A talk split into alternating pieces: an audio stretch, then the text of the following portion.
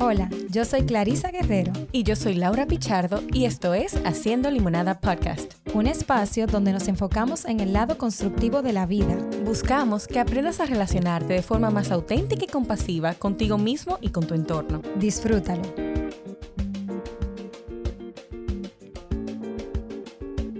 Inicia el 2022 y con este nuevo año seguro llegan muchos propósitos y desafíos a los que tenemos que enfrentar. Sin duda, las finanzas es un área de vital importancia para nuestro bienestar y que pocas veces se planifica con intención. Hoy nos acompaña Ramón Liranzo de Yo Puedo Invertir para explicarnos cómo podemos llevar esos objetivos financieros a la realidad. Te invitamos a tomar nota para que este año puedas obtener plenitud financiera. Hola, hola Laura, ¿cómo estás? ¡Feliz año nuevo! ¡Qué fuerte! 2022. O sea, esto ha sido como un fast forward. yo siento como que desde el 2020 ha sido como que ¡pup! Llegamos al 2022. Totalmente. Tú sabes que yo a finales del 2021 subí un video bailando con mi hija y yo decía, ay, hace un año de eso. Y yo recordaba como el 2020, eh, la Navidad mía fue irme a casa de mi mamá porque el toque de quedar a las 8, a las 12 del mediodía y para dormir en la casa. Y mira, ya pasado. Y ya estamos en un nuevo año y nuevas esperanzas. Y eso es una lección de que realmente, aunque parezca eterno, todo pasa. Totalmente. Y asimismo vamos este año a, iniciarlo con muchas buenas intenciones, sobre todo con el tema que tenemos hoy. Laura, me emociona. Estoy aquí, traje mi agenda, mi Este, este es mi año, este es mi año. Esto lo declaro que este es mi año. Claro que sí. Y tenemos con nosotras a Ramón Liranzo, quien es asesor en finanzas personales, inversionista global, por más de 20 años ha tenido la oportunidad de trabajar en diferentes industrias y empresas y también se ha permitido conocer los sectores que componen pues la economía a modo general. Desde el 2013 se ha dedicado al estudio del mercado de valores y a la definición de una estrategia de inversión que le han permitido crecer crear realmente para él y su familia el camino a la libertad y de eso es que vamos a hablar hoy, como nosotras, Laura, también y todo el que nos escucha lo puede empezar a hacer. Muchísimas gracias, Ramón, por estar aquí. A ustedes por la invitación. y un colega de podcast, un colega de podcast. Oh, sí. sí, claro que sí. Eh, pues mira, Ramón, para nosotras este tema ha sido muy apasionante, es muy propicio para iniciar un año, hablar de finanzas. Eh, hablar de inversión en el momento en que estamos también, yo creo, eh, como país y bueno, eh, dependiendo de la economía de cada quien. Y yo quiero que tú nos empieces definiendo qué es la llamada libertad financiera. ¿Qué es eso? Bueno, antes de eso, comentar que si estamos en principio de año y vamos a tomar estas decisiones, que no sean como el gimnasio. Ay, eso iba a decir. Señor, que todos los días, la meta del año, primera No, en marzo ya. Ir al marzo gimnasio. Se Bueno, comienza, pues, que me voy a inscribir. Fui el primer día. El segundo, el bikini body, ¿no? Hay que tener para más. Para Semana Santa. que sean metas más, más eh, digamos, consistentes. Eh, libertad financiera, pues le podemos decir que es eh, la capacidad que tenemos de generar ingreso pasivo sin tener que trabajar para poder sustentar nuestros gastos y nuestro, si es libertad financiera, digamos, debería ser nuestro estilo de vida completo, o sea, nuestros gastos básicos, más los gustitos, la salida y todo eso, o sea, el estilo de vida completa, completo, eh, con ingresos pasivos por el resto de nuestra vida. Eso sería libertad financiera. Tú dices sin tener que trabajar. Exactamente. A mí, eso me llamó la atención y me está resonando dentro. Desglósame un poquito eso para que las personas puedan entender sin tener que trabajar. ¿A qué se refiere esto? Bueno, ingreso pasivo. Hay realmente mucha gente habla en internet y por todos lados de, ingreso pasivo, qué sé yo, que sí, bueno, haz un podcast y crea una empresa y, el dinero va a llegar solo y demás. ¿Cómo, les va? Clarisa, tú dime. No va a llegar solo, hay que fajarse. Realmente yo considero que la única forma de generar real ingreso pasivo es a través de las inversiones. O sea, no hay, no hay forma de poder hacerlo porque mucha gente dice que se yo, ahora la tecnología digital, que si tú creas un activo digital, que si creas un curso en línea, por ejemplo, que tú lo colocas en, internet y eso es ingreso pasivo.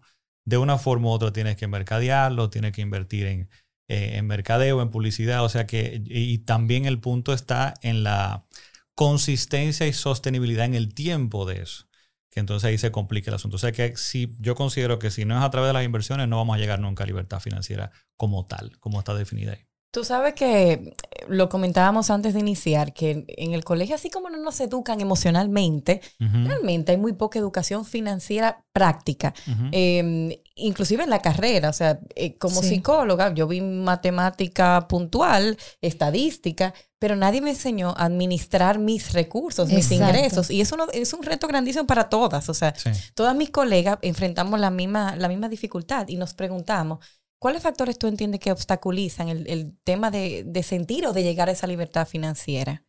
Bueno, el, primero es eso, o sea, que nadie nos enseña. O sea, prácticamente dependemos de, de, la experiencia o lo que vemos en la casa. Y si de repente nuestros padres las metidas de pata que dieron o los aciertos que tuvieron, es más o menos lo, que nos va definiendo y diciendo, bueno, por aquí va el asunto. O, la, o, el tema que no se toca, porque en muchas familias la finanza de los padres, la economía del hogar no se toca. El, hijo no sabe. Una caja negra. Que, bueno, él quería la universidad y quiere la universidad en Estados Unidos y tú le preguntas, pero... ¿Tú sabes lo que eso implica? ¿Cuánto cuesta? No, mi, papá, mi mamá, como si la, fuera una matita que tuvieran en el patio. Sí, entonces ese es un mayor problema que obstaculiza definitivamente el llevar la finanza correctamente. También el asunto, yo creo, de la parte emocional eh, social, o sea, y, todo esto se ha complicado y se ha dañado más con redes sociales, donde todo el mundo... Exponer. Exactamente, entiende. Hay dos cosas. Quiero presentarme de una forma, pero también me afecta emocionalmente todo lo que veo, en las redes sociales. Y entiendo, por ejemplo, que a lo que yo debo aspirar es al, Lamborghini y a viajar en primera clase. Y eso es lo que tener, por ejemplo, éxito y nos va afectando también por ese lado. Y tomamos entonces malas decisiones. También el asunto de las mismas redes sociales, del estatus, entonces, que también impacta mucho. Ustedes que son psicólogas lo entienden perfectamente. O sea, que siempre inconscientemente nos estamos midiendo. Sí, el consumismo. que, en mi casa tenemos... Eh, sí, Laura es, es, una banderada de acabar con el consumismo, pero, pero es fuerte porque es increíble. O sea, el bombardeo, claro. todo el tiempo. Tú hablas las redes y y la tienda y las necesidades y lo que pasa y todo esto, que estas necesidades que son creadas y que entendemos que sí. Completamente. Entendemos que sí, que lo necesito. y yo creo que hay un tema de disciplina que envuelve también esto, Ramón, porque yo puedo tener, como tú dices, puedo ser una persona que pudiera invertir, que pudiera tener los recursos, pero no los estoy usando en eso, precisamente por lo que tú dices, porque siento una presión social o porque quiero la inmediatez de, como tú dices, el Lamborghini, sin darme cuenta que eso es una inversión con la que yo puedo tener luego un cierta eh, retorno de una manera exponencial. Porque cuando compro un Lamborghini, eso es un gasto y que se devalúa sentado. Entonces, a veces como que... Pero tú estás en la... Bueno, tú estás... Esta mujer, esta mujer vino preparada. a mí me están enseñando. Este es el, el camino que yo estoy recorriendo. Porque 2022 viene un fire. claro que sí. Yo tengo un esposo que a muy temprana edad tuvo el que tirar para adelante, tú sabes. Entonces, he ido, he ido aprendiendo. Porque si te soy honesta, vengo del otro lado. Vengo del no, pero si te gusta, cógelo. Pero no, si... El dinero aparece. Eso sí, eso está hecho, lo que hay que buscarlo. Hay que buscarlo. Sin embargo, em, yo creo eso. No sé qué tú ves con tus clientes, cómo tú ayudas a que ellos desarrollen esa disciplina de espérate. En cinco años tú te vas a dar cuenta que estás en lo correcto porque no es hoy. Porque también está el punto, y para defender un poco esto, no está mal el Lamborghini, no está mal el yate. O sea, no está mal la casa de veraneo, viajar en primera clase. O sea, y la parte aspiracional, como seres humanos, también la necesitamos. El asunto es saber en qué momento y cuándo conviene y cuándo hacerlo. Y si podemos hacerlo y si eso no va a ir en detrimento de mi futuro, que es lo que muchas veces pasa. Eh, que, ¿cómo, ¿Cómo yo entiendo que la mejor forma de trabajar eso? Con definiendo con la persona y trabajando con la persona qué realmente es lo que valora y cuáles son sus valores y qué espera de la vida realmente y tratar de alinearlos y hacerle ver que lo que está gastando las aspiraciones que tiene quizás no van con esos valores. Claro. Eh, por ejemplo, y a mucha gente que si tú le preguntas, ¿qué es lo más importante para ti? No, mis hijos, la educación de mis hijos.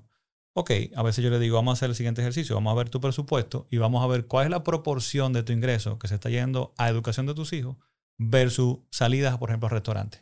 Ay, ay, ay, ay, ay, Y entonces tú te das un golpe. Y entonces, y no es diciendo que una cosa es más importante que otra. Pero si es tu prioridad, deberías estar es un asunto de alinearlo, de decir, bueno, si tú me dices que esos son tus valores, lo que tú decides, no es lo que estás haciendo.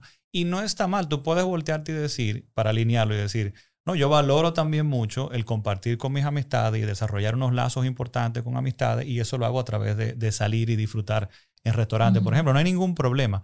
Pero sí es que tú te conozcas y alinees esa parte. Eso es lo que te va a comenzar a llevar a ti a, tener un poco más de, control. Eso, y hay otra cosa que también eh, hay mucha gente que dice, eh, por ejemplo, eh, conozco personalidades, por ejemplo, de, de, la, de finanzas, asesores financieros que andan en los medios y demás, que dicen, no, es que trabajar educación financiera en, en el colegio es un disparate en este país, porque Mm, tenemos que trabajar otras cosas todavía. Tú no puedes enseñarle a una persona interés compuesto, por ejemplo, si no sabe matemática y estamos muy mal en matemática. Y eso suena muy lógico, pero hay otro punto que, que no es solamente la parte numérica. Hay ciertas cosas que tú le puedes comentar a una persona para que abra los ojos y vea lo importante de las finanzas y de manejarse correctamente, que no involucran la complejidad, por ejemplo, de hacer un cálculo de interés compuesto, ese tipo de cosas, que está hecho ya. Yo entro a Google y busco una calculadora y está hecho por mí.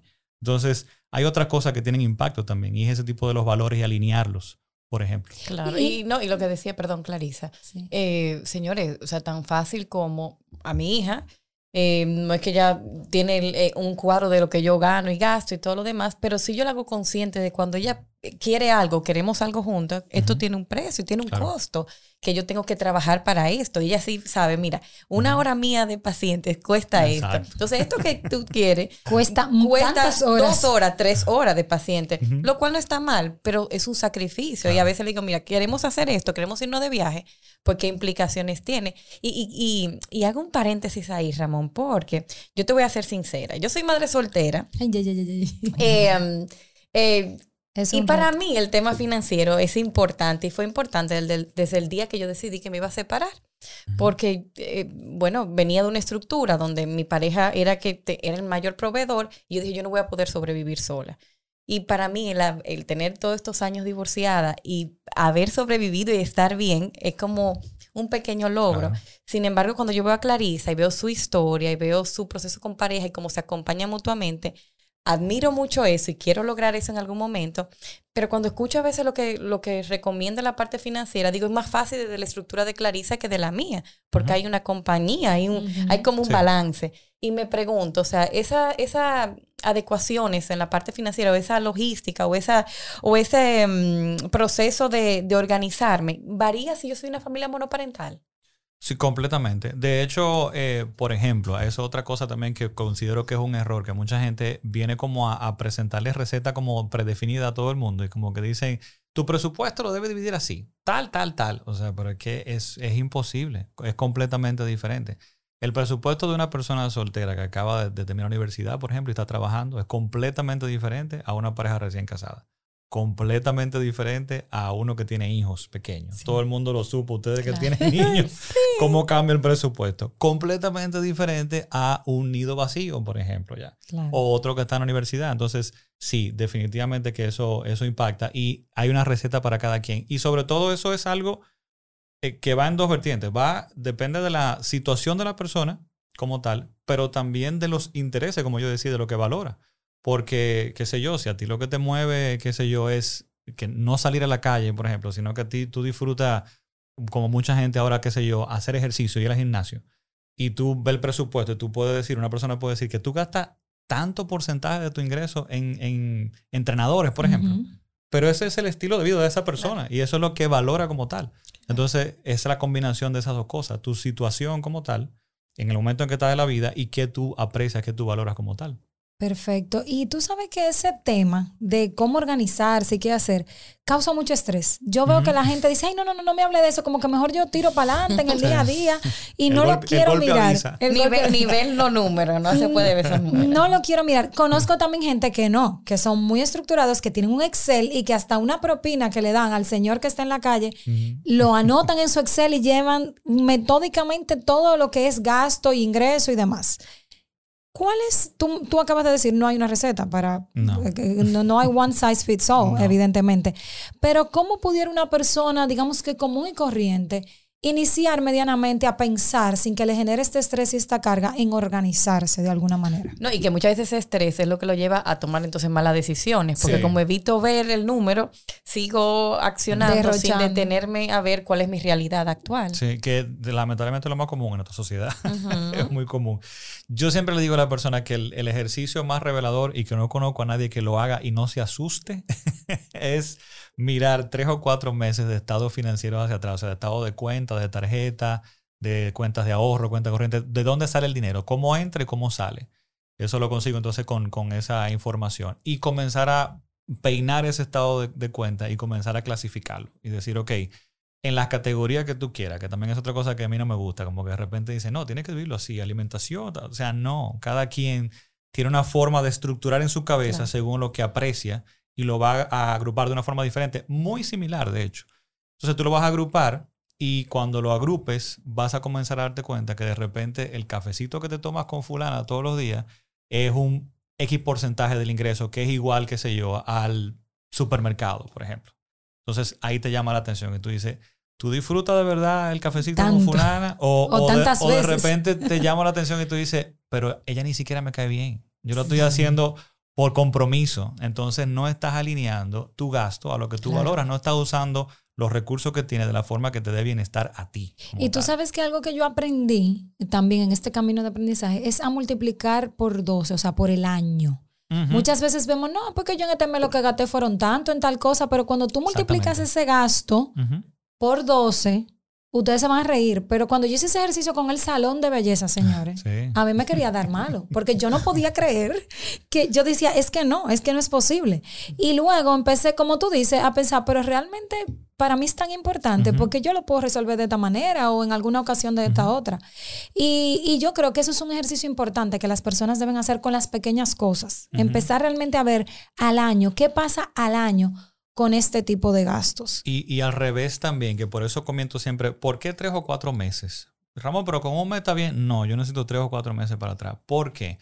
Tratando de capturar en esos tres o cuatro meses cosas que no son recurrentes, que no son regulares. Porque entonces sale el, el, seguro del vehículo. Ramón, son 30 mil pesos que pago de seguro de vehículo. Cuando llega el pago, entonces me descuadro ese mes. Entonces me descuadro y tengo que tomar financiado. O pago entonces financiada la tarjeta. Entonces, si comienzas a identificar eso y llevas esos gastos puntuales a hacerlo entonces inverso, dividirlo entre dos y decir, esto es lo que me cuesta mi, mi vida mensualmente.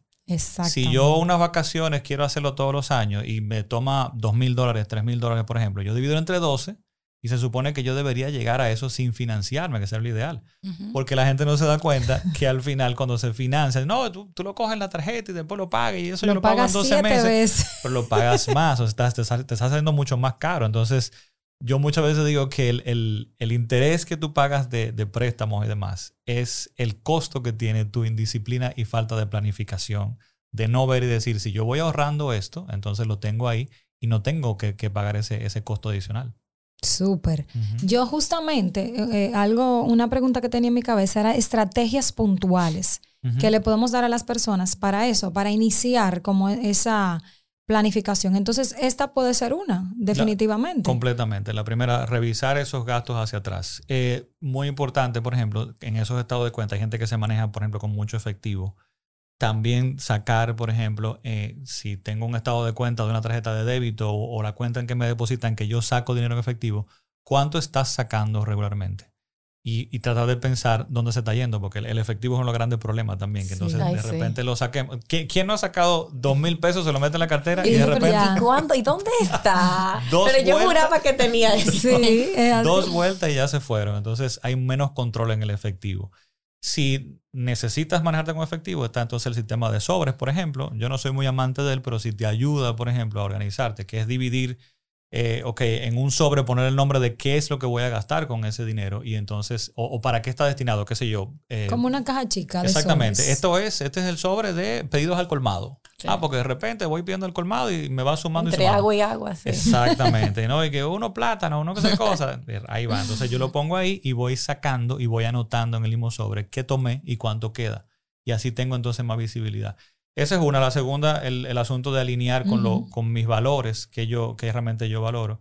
Y tres, el asunto de tratar de llevar eh, ese gasto anual, como tú dices, a mensual. Y considerar, por ejemplo, Diciembre tenemos un doble sueldo, pero se va completamente ah, en, en, Navidad, en gozo. En, eso está comprometido ya. Ya ahora estamos en enero y ya la gente no sabe que si le dieron doble sueldo o no le dieron. No solamente mis gastos, sino ver cuál es también esos pagos que tengo quizá adicionales en otros meses de una bonificación, de una Navidad. ¿Y qué voy a hacer con él entonces? Tanto los gastos como los ingresos. Súper. Tú sabes que hace unos meses atrás eh, veía a un colega dando una charla sobre la salud mental. Eh, y bueno, me quedo viendo la charla. Eh, yo participé ahí con él y, y cuando él presenta todo, todo concluía en que las personas que tenían dificultad económica tenían peor salud mental, tenían todo más comprometido. Y yo le, me termino y le digo, pero ven acá, lo único que tú me estás diciendo es que el dinero es necesario. Y él, mi hija, claro que sí, que es lo único que, que hay como resultado. Entonces, vuelvo a la parte que tú hablas de, la, de, todo el aspecto emocional que me lleva en la finanza. Eh, en, tu, en tu día a día, en tu trabajo con personas, lo, lo percibes que la parte emocional tiene un peso significativo en cómo me manejo financieramente. Completamente, y de, de ambos lados. O sea, tanto el, el, el problema, por ejemplo, de la incertidumbre, y, la desesperanza que puede llegar, por ejemplo, un problema económico, afecta muchísimo la salud mental. Pero también del otro lado, cuando yo lo manejo correctamente, lo que puedo obtener del, del dinero es mucho bienestar y mucha tranquilidad y mucha paz. Y, el, y el sentimiento de que voy avanzando y que voy logrando cosas también a través del dinero. Entonces, hay, hay un problema muy serio en muchas sociedades con ese asunto de ver el dinero como algo malo. Y yo lo que siempre le digo a la gente, piensa que realmente es el dinero. Yo siempre digo que el dinero es la manifestación de lo que es tu entrega de valor, de lo que es tu entrega de tiempo, del sacrificio que tú tomas y de, del esfuerzo que tú haces en tu trabajo. Entonces, piensa cómo eso puede ser malo, donde tú estás almacenando eso que está ahí, eso es lo que tú estás entregando al mundo como tal. Y de esa misma forma tienes que tener cuidado de cómo lo, lo, lo utilizas entonces. Y eso va en los dos, ahora yo pensando en los dos polos, porque así como hay personas que bueno, no tengo, no, no tengo y, sufro, conozco otro y me llega a la mente alguien en, en, particular que tiene los recursos, pero lo tiene tan guardado para, no sé, para, para el fin del mundo, que entonces vive cada día como la de, tristeza y de, de, precariedades. Eh, y, y, la esposa de, de esta persona siempre dice, pero tenemos un dinero ahí. No, eso va a llegar un momento que lo vamos a necesitar, pero vive el día a día con mucha precariedad. O sea que eh, eh, ahí también hay un componente emocional, probablemente por su experiencia y por sus vivencias infantiles, por dificultades que pudo haber tenido. Y ahora quiero, pues, no repetir esos patrones, pero no logro conseguir un balance que sea saludable para mi presente. Sí, ahí, por ejemplo, yo me, enfoco más en la parte, digamos, más práctica y más eh, financiera y más numérica, no tanto en la parte, por ejemplo, emocional, pero hay, por ejemplo, eh, coaches financieros que trabajan combinado la parte emocional y psicológica.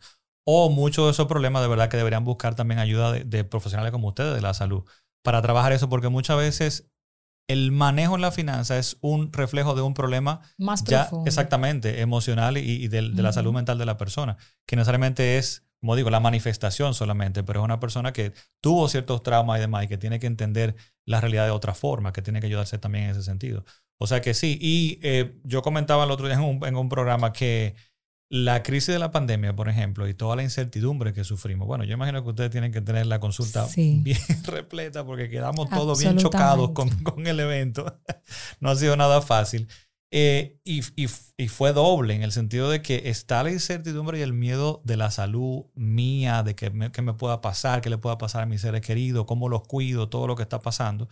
Y en el problema entonces económico, de no poder trabajar, de gente que quedó sin empleo y todo esto. Eh, entonces, este tipo de situaciones muchas veces digo yo que crean generaciones. O sea, porque quien, quien vivió, por ejemplo, la crisis en nosotros en, el, en, en RD, en República Dominicana, en, los 80, de la hiperinflación y la economía como estaba y demás, hay un grupo de personas que, que, crecieron en esa época, que tienen esta, como tú decías, esa, esa eh, actitud de, no, espérate, que hay que guardar, que hay que guardar. ¿Para qué? Para guardar, porque tú no sabes lo que viene.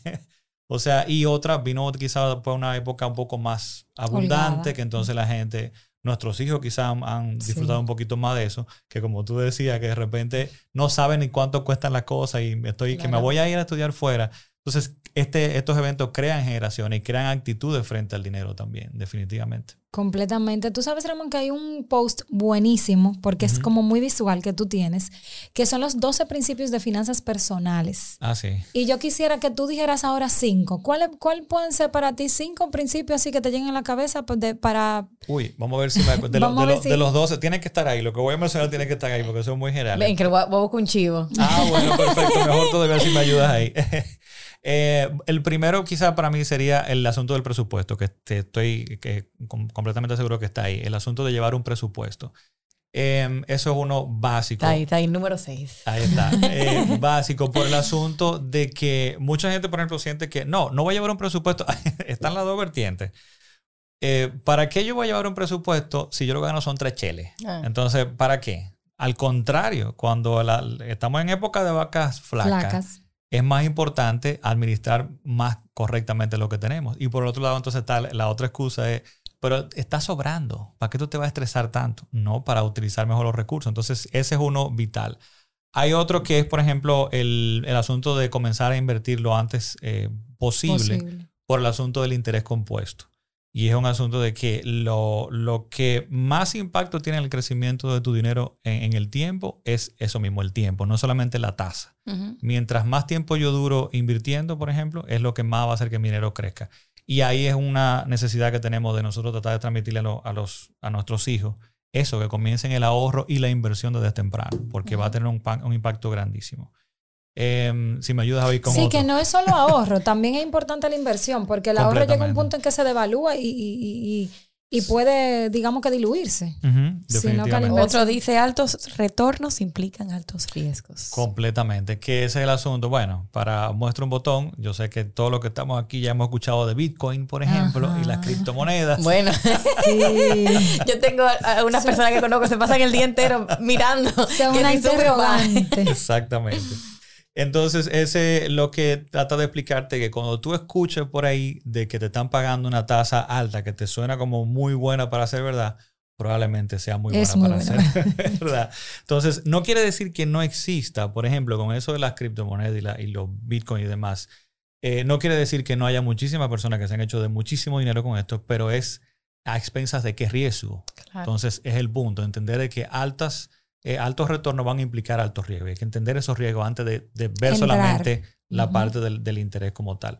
Hay otro que, siempre se escapa, creo que es el último, si no recuerdo mal que está ahí, que es asegura, yo le puse asegura asegurarte, que tiene que ver con el asunto de que las personas entienden que un seguro es un gasto innecesario muchas veces y lo que no ven es lo que estoy eh, dejando. A veces cojo pique yo cuando tengo que pagar el seguro de salud digo, pero yo no he usado nada este mes, pero digo cuando lo uso, cuando lo uso es no, por ejemplo, seguro de salud lo que está protegiendo es tu capital humano. Claro. Que es lo que tienes que ver. No es solamente tu salud el día de hoy, sino el potencial de tú no poder generar, generar más ingresos a futuro. Es lo que está protegiéndote ahí. Entonces, si, si uno de nosotros, Dios no quiera, tiene algún problema de salud muy fuerte que no pueda trabajar, de aquí en adelante, entonces, ¿cómo vamos a poder subsistir?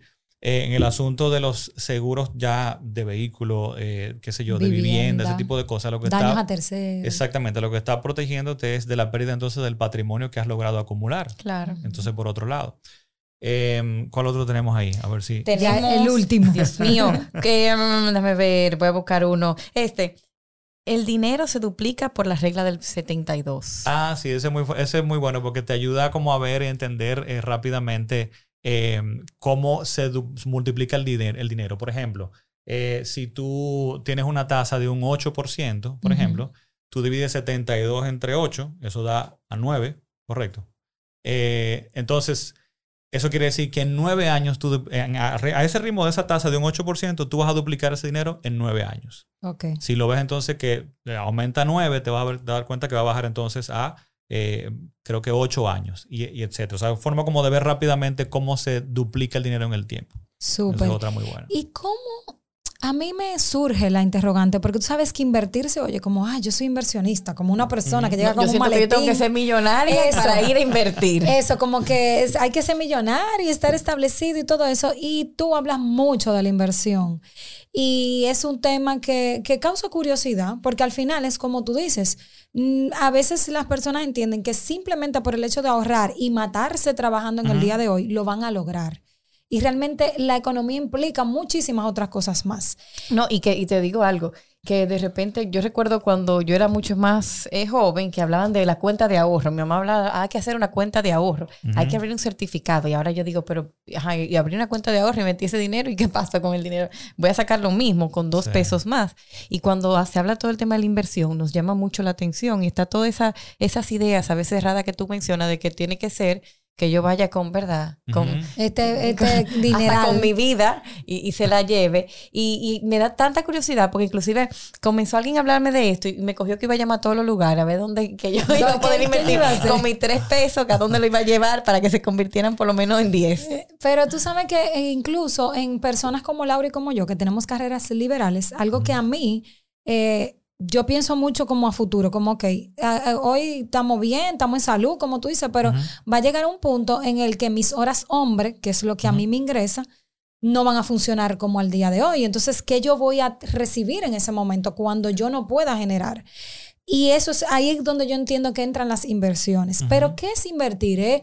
Comprar una propiedad, en bolsa de valores, o sea, para, digamos que aplatanárselo a la gente en buen dominicano. ¿Cómo, sabemos si estamos listos para eso y qué implica? ¿Tengo que ser millonario realmente para No, no, para nada. Pero antes de entrar en eso, tú tocaste un punto muy, muy importante y que es una de, la, yo creo que de, los pilares del asunto de la planificación financiera y es entender eso, que tú has dado en clavo con eso de lo que tú tienes que tratar de hacer en tu finanza y la planificación financiera de una persona es ir transfiriendo tu capital humano tu capacidad de generar ingresos al día de hoy a tu capital financiero. Porque capital humano va a ir decreciendo en el tiempo. Y no solamente siempre pensamos, bueno, nos vamos a poner viejos y demás. No, o sea, hay un asunto también de apreciación del mercado de lo que son tus habilidades y los, tu talento, tu profesión. Hay profesiones que han surgido nuevas al, día de hoy. Hay otras que se están ya no, y yo estoy clara yo trabajo con niños y jóvenes, yo voy a llegar a ser mucho más adulta mayor en un futuro y un joven y adolescente le va a costar conectar conmigo.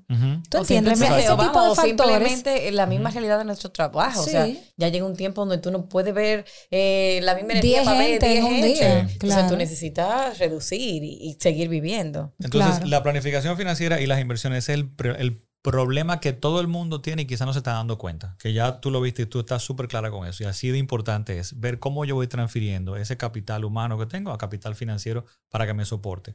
Eso ya pensando quizá en retiro y demás, estar un poquito más tranquilo. Sin embargo, hay otra cosa que a mí me gusta eh, traer más a colación al día de hoy, eh, porque creo que tiene más impacto en el mensaje, en que la gente como que entienda y se motive más a, a invertir.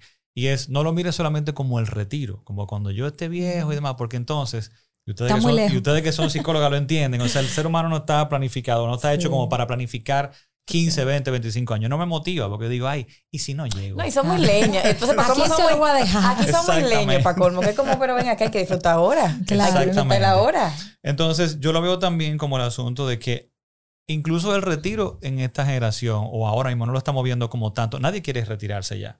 Y creo que es hasta positivo verlo así, porque está también demostrado en estudios y demás que cuando la gente se retiraba y decía no va a hacer más nada, eh, hasta físicamente, mentalmente y, emocionalmente se desgastaba. O sea, no, no, no conseguía el mayor bienestar de, la vida que tenía anteriormente porque le faltaba esa, esa parte, digamos, del propósito, por decir así, o de que iba a dedicar su tiempo. Entonces, aparte de eso, está el asunto de entender que mientras mayor estabilidad financiera yo tengo, mientras mayor eh, independencia financiera yo tengo, mientras mayor patrimonio y un colchón yo tengo, pero un colchón real, no una cuentecita de ahorro ahí, yo voy a poder tomar decisiones en mi vida. Y yo voy a poder entonces decidir, óyeme, eh, estoy en un burnout, este año me lo tomo un año sabático, por ejemplo.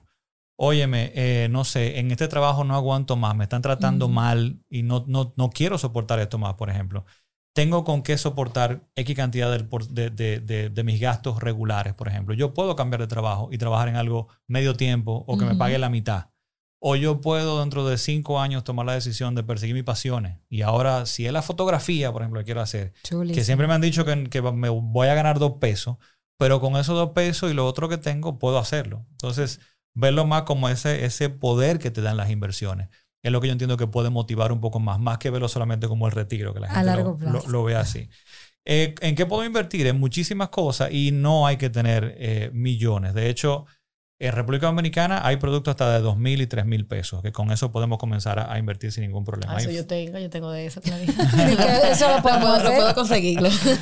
hay muchísimas opciones, eh, regularmente desde 10 mil, pero aparecen oportunidades de, de menos de 10 mil pesos para invertir en el mercado de valores. Pero más importante que eso, que, que hay otra cosa, otro error que la gente comete, que entiende y dice, eh, pero Ramón, es que yo tengo 10 mil pesos nada más, ¿qué hago yo con eso? Eso me va a pagar 3 pesos.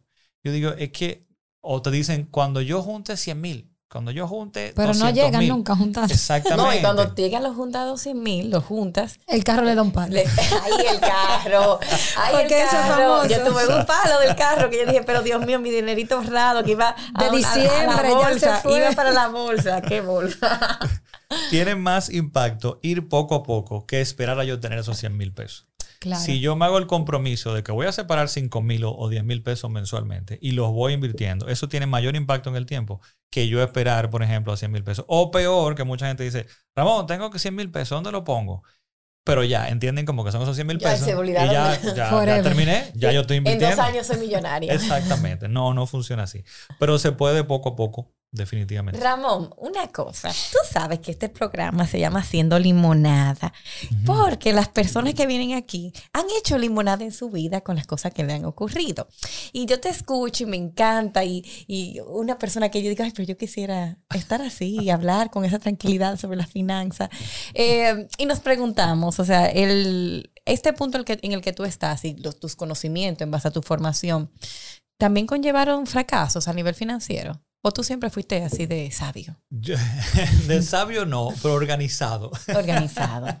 Eh, yo creo que sí, yo no tuve ningún tipo como de, caída fuerte. Al principio, bueno, yo creo que la más fuerte fue, bueno, la de Hipólito. Esa fue, esa fue sí, muy eso Fue, a muchos, a muchos. Una época Esa, esa fue un poquito complicada, pero salimos con bien de ahí. Tuve suerte de que eh, en medio de la crisis no quedé sin empleo, que mucha gente eh, igual que en esta también quedó sin, em, que se quedó sin empleo. Eso me ayudó bastante. Pero en ese momento, bueno, una pequeña... Fue una metida de pata, pero no realmente era imposible de ver porque nunca habíamos vivido algo así. Y es que nos mudamos. Yo, yo estaba recién, yo me casé en el 2002. Ah, y en el 2003 ah, explotó todo. O sea, tú sabes que ir al supermercado en esa época, cada vez que tuve una semana, pasaba una semana, tú decías, ¿cómo es que lo voy a lograr? Porque era una cosa insoportable. Nosotros eh, teníamos un contrato eh, que teníamos que comprar el apartamento que estábamos viviendo, alquilado, creo que en un periodo de un año, y tocó que era en el 2003, y el precio estaba fijado en dólares. Ay, ay, ay, ay, ay, ese dólar sube al 56, Dios mío. Realmente. Cuando venía como del 25. Sí. Y no como ahora, ¿eh? Sí. Al final, y fue, fue tan estresante que al final, eh, bueno, logramos convencer a la otra persona del otro lado que lo fijáramos porque era que todos días era una cosa, era una locura. Dijimos, mira, vamos a ponerlo aquí en 30. En 30 que lo vamos a hacer. Y entonces ya ahí comenzamos a hacer todo el papeleo y salimos de eso. El préstamo nos salió mucho más caro, tuvimos que tomarlo mucho más tiempo, pero gracias a Dios salimos de, ese lío. Em, en, fuera de eso, yo diría que yo lamento no haber, le digo a mi esposa, si yo hubiera tenido la cabeza que tengo hoy a los 25, viviéramos en la Maldiva Pero esto, eso es parte del proceso. exactamente, de la, de las personas. Yo comencé a invertir tarde. Yo, nosotros ahorrábamos como tal, pero no invertíamos. Entonces el dinero al final no, crece. Y metíamos todo en el apartamento, todo en el apartamento, el apartamento. Entonces, eh, recién, quizás hace 10 años para que comenzamos a invertir un poco más organizado y más fuertemente y no pensando solamente en, inmuebles y, en, apartamentos. Pues ya saben, comiencen a invertir. Ese es el amor, Aleja, de Mira, yo salgo de aquí, este 2022, Ramón, ya te llamaré en unos meses que esa inversión está, aunque sea de esos 10 mil pesos, va a estar. Pues Ramón, gracias. Yo he aprendido muchísimo, Laura, y, me siento motivada y empoderada para que ya en este inicio de año, de verdad. Me comprometo eh, a revisar mis tres meses. Sí, revisar, los tres meses y poder ejecutar el plan, sobre todo. O sea, hacer ese plan de qué voy a ajustar en esos tres meses. Ahora, antes de finalizar, Ramón, tenemos un juego y hemos cambiado un poquito las reglas. Sí, porque en el 2022 hay que cambiar las cosas. Ya, ahora sí. No puede ser más de lo mismo. Año nuevo. Que, me canso. Juego nuevo. Entonces, mira, yo te voy a decir una pequeñita frase y tú me vas a decir qué viene a ti, ¿verdad? En ese Pero momento. no es un psicoanálisis, ¿verdad? No, no, no, no, Esto es como más recomendaciones. ¿Cómo que se llama el de la figura, el de las manchas? el, de Roger. Ay, ahí. No. Entonces, vamos a comenzar. Una canción. Cuando Pedro llegó. Una inversión. El mercado de valores. Un lugar. Las terrenas. Un placer. Wow, ¿se puede decir? Claro, lo que sea. Voy a decir dos. Ok. Lo que llegue a tu mente es lo importante. La intimidad y el whisky. Yo amo el whisky. Súper. ¿Y una persona? Mi esposa. ¡Súper! Un aplauso. Una súper doctora, muchos chichis, la doctora Eva, que un día tenemos que también sentarla ahí. Yo creo, si ella puede sacar tiempo. Hasta me sonrojaron. De, de, su agenda. Pero muchísimas gracias de verdad por tu tiempo, por la disposición, por los conocimientos sobre todo.